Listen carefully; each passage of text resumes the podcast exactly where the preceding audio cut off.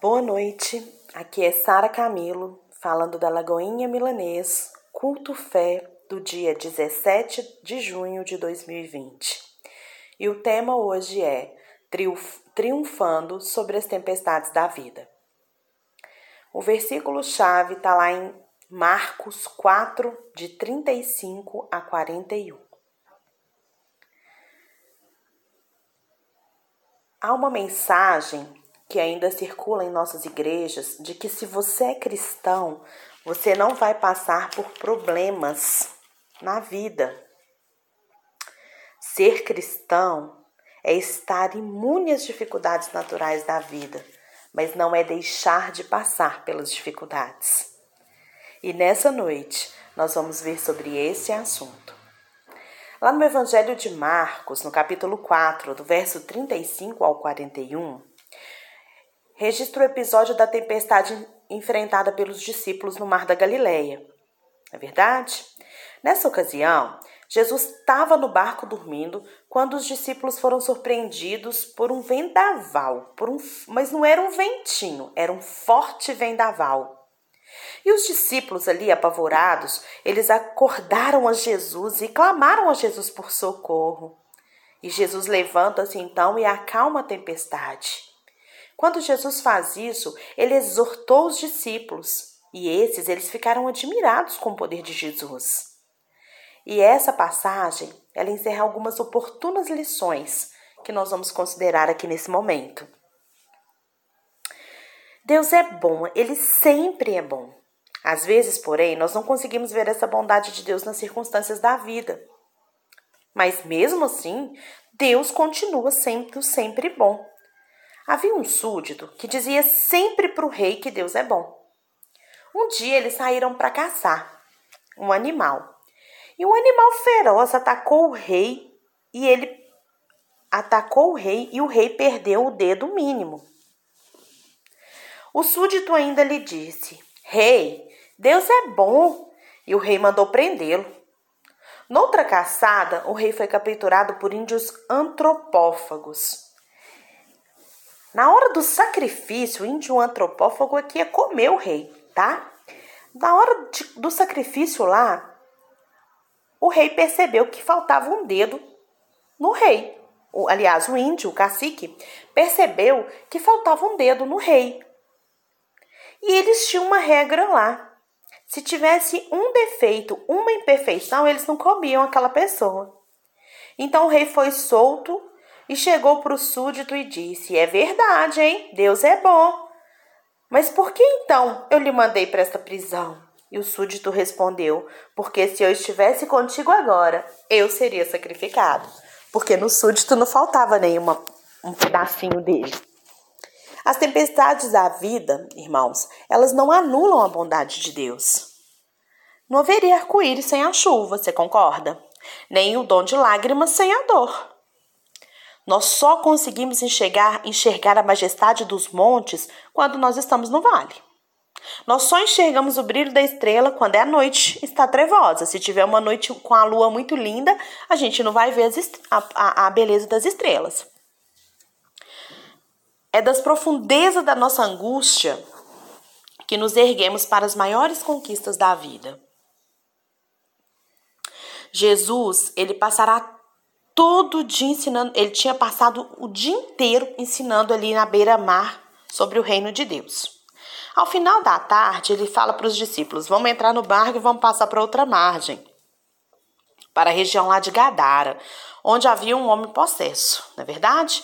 Enquanto eles atravessavam o mar, Jesus, cansado né, da, da maresia ali, Jesus dorme e a tempestade terrível surpreende o barco, enchendo o barco d'água.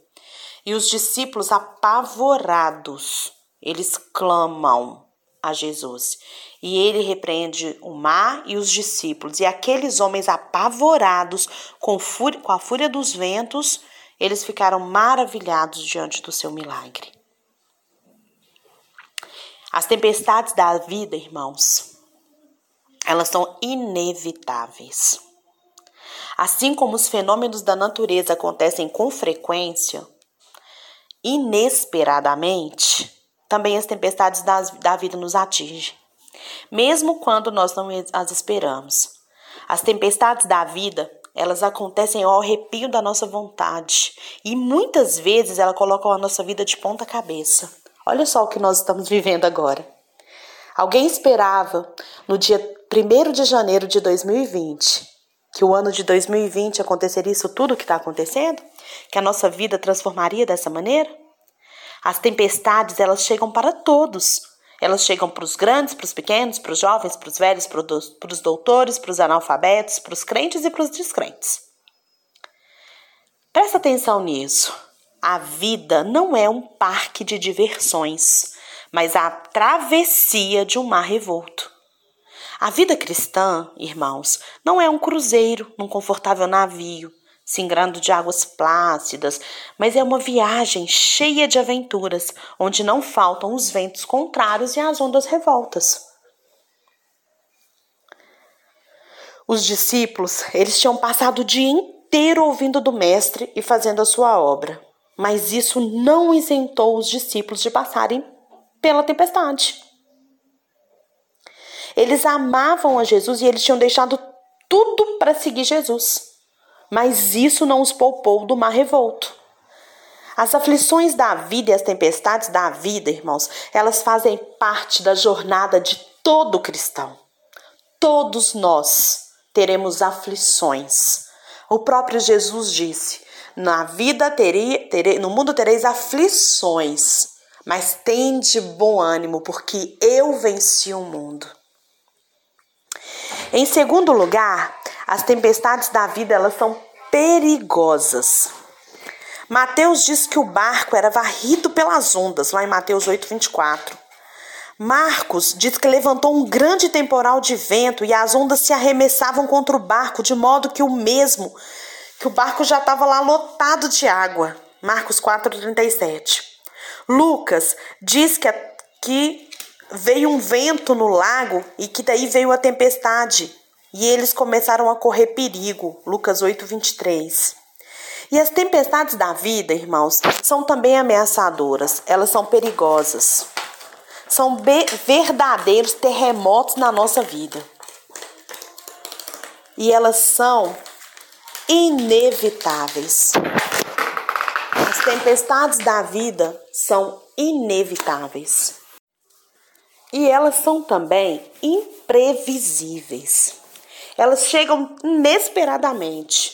Elas não mandam aviso, às vezes não mandam telegrama, mas rapidinho elas chegam na nossa vida, encrespando as ondas que nos assustam e nos assolam com muito rigor. E o Mar da Galileia é um lago de águas doces de 21 quilômetros de comprimento por 14 quilômetros de largura. É um imenso lago e ele está no meio de montanhas. E geralmente pode vir esses ventos congelados, né, que, as, que levantam essas, essas ondas. Mas não se sabe ao certo quando vai acontecer. Elas são imprevisíveis. As tempestades da vida são inadministráveis. Como assim? Os discípulos, eles conheciam o mar da Galileia como poucos. Eles eram pescadores, não é isso que a palavra diz? Que eles eram pescadores? Eles haviam nascido e crescido ali naquele lago. Dali eles tiravam o sustento da sua família. Mas o que era tão familiar para eles, tão conhecido para, por eles, eles sabiam quando vinham esses ventos, tornou-se uma ameaça. Quando a tempestade chegou, eles tentaram escapar do perigo remando com toda a força que eles tinham. Mas o barco começou a encher de água e os seus recursos eles foram é, é, insuficientes para resolver aquele problema. O barco ele não obedecia mais o comando deles. A tempestade assolava ali aquele barco e aqueles, aquelas pessoas de uma forma impiedosa e eles perderam o controle da situação. O vento chicoteava com violência o barco e as ondas. O vento e as ondas arremessavam o barco de tal maneira que podia levá-los ao naufrágio. Quantas vezes na nossa vida nós temos a sensação de que nossos problemas, os problemas que nos afligem, são como essa tempestade? Quando a gente menos percebe, aquela situação se agravou de uma maneira que nós perdemos o controle e o barco da nossa vida começa a ficar à deriva. As tempestades da vida são também inadministráveis. Então vamos ver. As tempestades da vida são inevitáveis, todos nós vamos passar imprevisíveis, a gente não sabe quando. E nós não vamos ter controle sobre elas, porque elas são inadministráveis. As tempestades da vida são inadministráveis, elas são maiores do que as nossas forças. Os discípulos, eles se esforçavam para controlar o problema, para saírem ilesos da tempestade, mas eles nada podiam fazer. A onda não parava, o vento não parava, os seus esforços não puderam vencer o problema. Eles precisaram clamar a quem? A Jesus. O problema era maior do que a capacidade de resolução que os discípulos tinham. E há problemas na nossa vida, irmão, que nos deixam com uma profunda sensação de impotência, não é verdade? Nós não temos força para resistir à fúria dos ventos e às forças das ondas. Uma vez, o rei Josafá, rei de Judá, ele foi encurralado por três inimigos que se armaram até os dentes para atacar Jerusalém. E eles mandaram um recado muito desaforado para o rei. Muito desaforado para o rei. Eles mandaram para o rei um recado que falava assim: que ele não podia escapar da mão deles. Então o que, que Josafá fez? Josafá, como os discípulos, foi clamar para quem realmente podia resolver o problema. Então Josafá ele orou ao rei, disse, orou a Deus e disse: Ó oh Deus, não há em nós força para resistirmos a essa grande multidão que vem contra nós, e nós não sabemos o que fazer, mas os nossos olhos estão postos em ti Está lá em 2 Crônicas 20, 12. Quando o problema é maior do que a nossa força, irmãos, quando nós não temos capacidade nem estratégia, nós precisamos olhar para Deus e depender dele, pois quando a tempestade está fora do nosso controle, certamente não está fora do controle de Deus. Essa é a certeza que nós temos. A tempestade, ela é inadministrável para nós mas ela está totalmente no controle de Deus. Deus muitas vezes usa o problema, a tempestade, de forma pedagógica para nos ensinar cada vez mais a sermos cristãos verdadeiros, a sermos totalmente dependentes dele. As tempestades da vida são surpreendentes. Elas podem transformar cenários domésticos em lugares ameaçadores, não é verdade? O Mar da Galileia, então, era um lugar muito bonito e conhecido pelos discípulos. E alguns deles né, sabiam tudo. Mas o comum ali tornou-se um monstro indominável. Aquilo que parecia estar no controle deles, eles dominavam aquele, aquele lago, aquele, aquele mar da Galileia. Mas algo sobrenatural aconteceu. Aconteceu de uma maneira o vento que saiu do controle. Muitas vezes as tempestades que nós vivemos, elas não vêm de horizontes distantes. Elas não vêm de lugares distantes nem de coisas novas. Mas elas pegam aquilo que é normal na nossa vida, que já é de costume nosso, e bota tudo de cabeça para baixo. Muitas vezes é é o casamento com uma infidelidade, é um filho dando problema, sabe? É, são coisas assim, sem que você não espera. Às vezes é uma enfermidade que chega, você tá tão ciente de você, que você fala assim: não, eu tenho fé, eu estou com o Senhor. E aí chega um, um exame lá que dá alterado, aquilo já bagunça a sua vida toda. E ainda hoje, irmãos, como naquele momento daquele, dos discípulos no barco com Jesus, há momentos em que as crises maiores que nós enfrentamos vêm daquele lugar que nós já dominamos, aquele lugar que a gente acha que não vai ter problema. E as tempestades da vida, elas são pedagógicas. Mesmo quando a tempestade foge do nosso controle, ela está sob o controle de Jesus. Aquele que está conosco tem autoridade sobre o vento e sobre o mar. As tempestades da nossa vida, elas não vêm, irmãos, para nos destruir, mas elas vêm para nos ensinar. Elas não acontecem à revelia, elas são instrumentos pedagógicos para nos fortalecer na fé. Jesus, ele tem todo o poder para acalmar não apenas tempestades que estão do lado de fora, mas também os vendavais do medo que estão dentro de nós. Jesus, ele acalma não apenas circunstâncias, mas também os nossos sentimentos. Nessa travessia do mar revolto da vida, nós precisamos ter fé e não medo. Sabemos que Jesus é fiel para cumprir as suas promessas. O nosso destino é o outro lado do mar e não o naufrágio. Ele está conosco e nós podemos desfrutar da sua paz mesmo quando as ondas estão muito grandes ao nosso redor. Ele é todo poderoso e aquilo que nos amedronta está literalmente debaixo dos pés dele. O Senhor, ele não desperdiça sofrimentos na vida dos seus filhos. A tempestade, ela vem para que vejamos o livramento e para que nós saibamos quem é Deus quem Ele é e que Ele é o único digno de ser adorado. Deus, Ele coloca as tempestades na nossa vida para nos ensinar a cada dia mais depender somente dEle.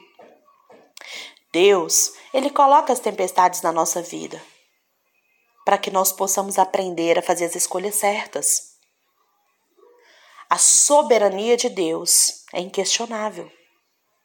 O controle soberano de Deus é administrável, é previsível, é pedagógico e é evitável, porque o, o, o controle dele, ele, com a soberania dele, o controle dele, tudo está debaixo da vontade dele.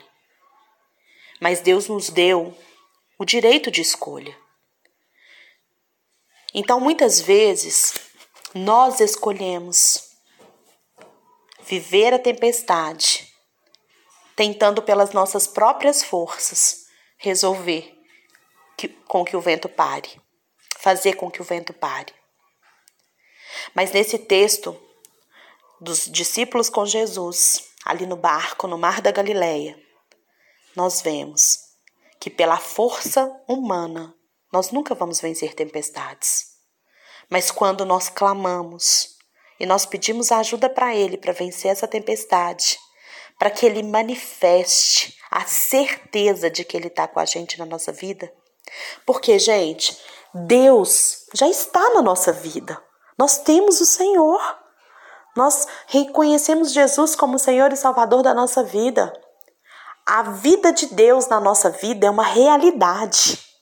Mas muitas vezes essas tempestades elas tentam encobrir e então elas nos impedem de perceber que ele está na gente e que nós estamos nele.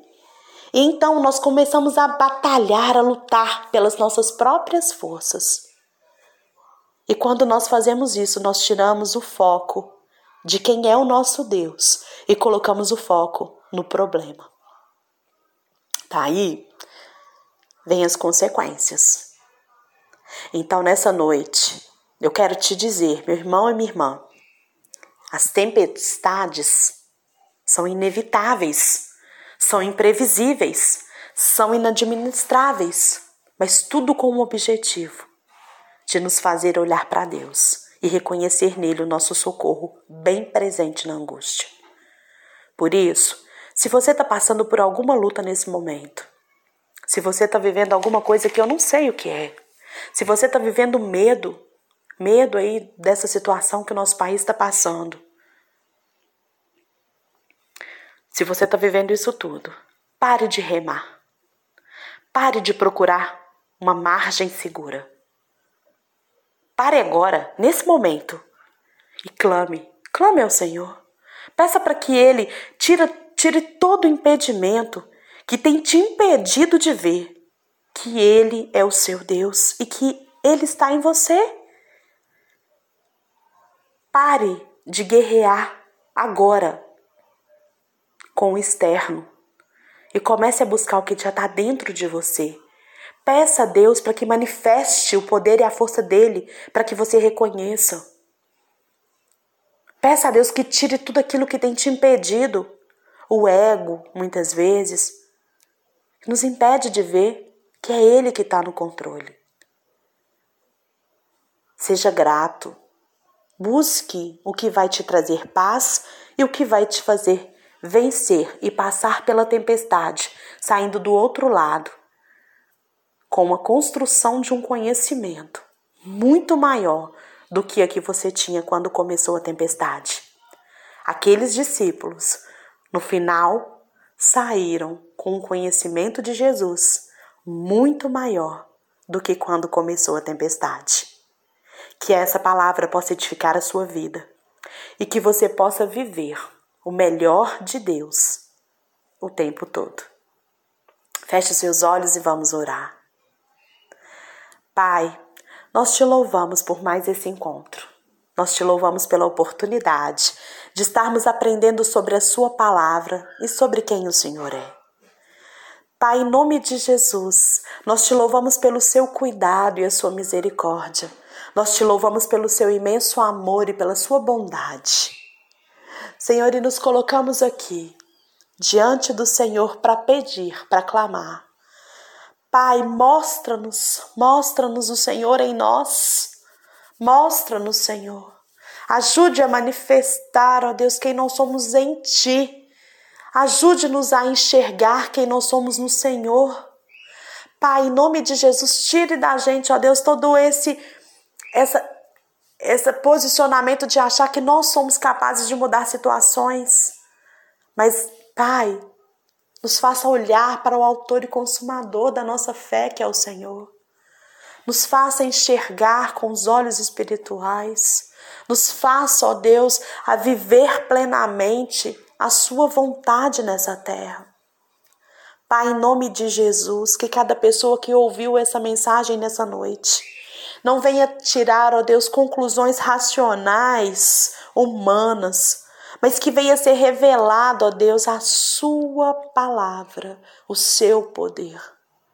Pai, manifesta agora na vida de cada um que está ouvindo essa mensagem.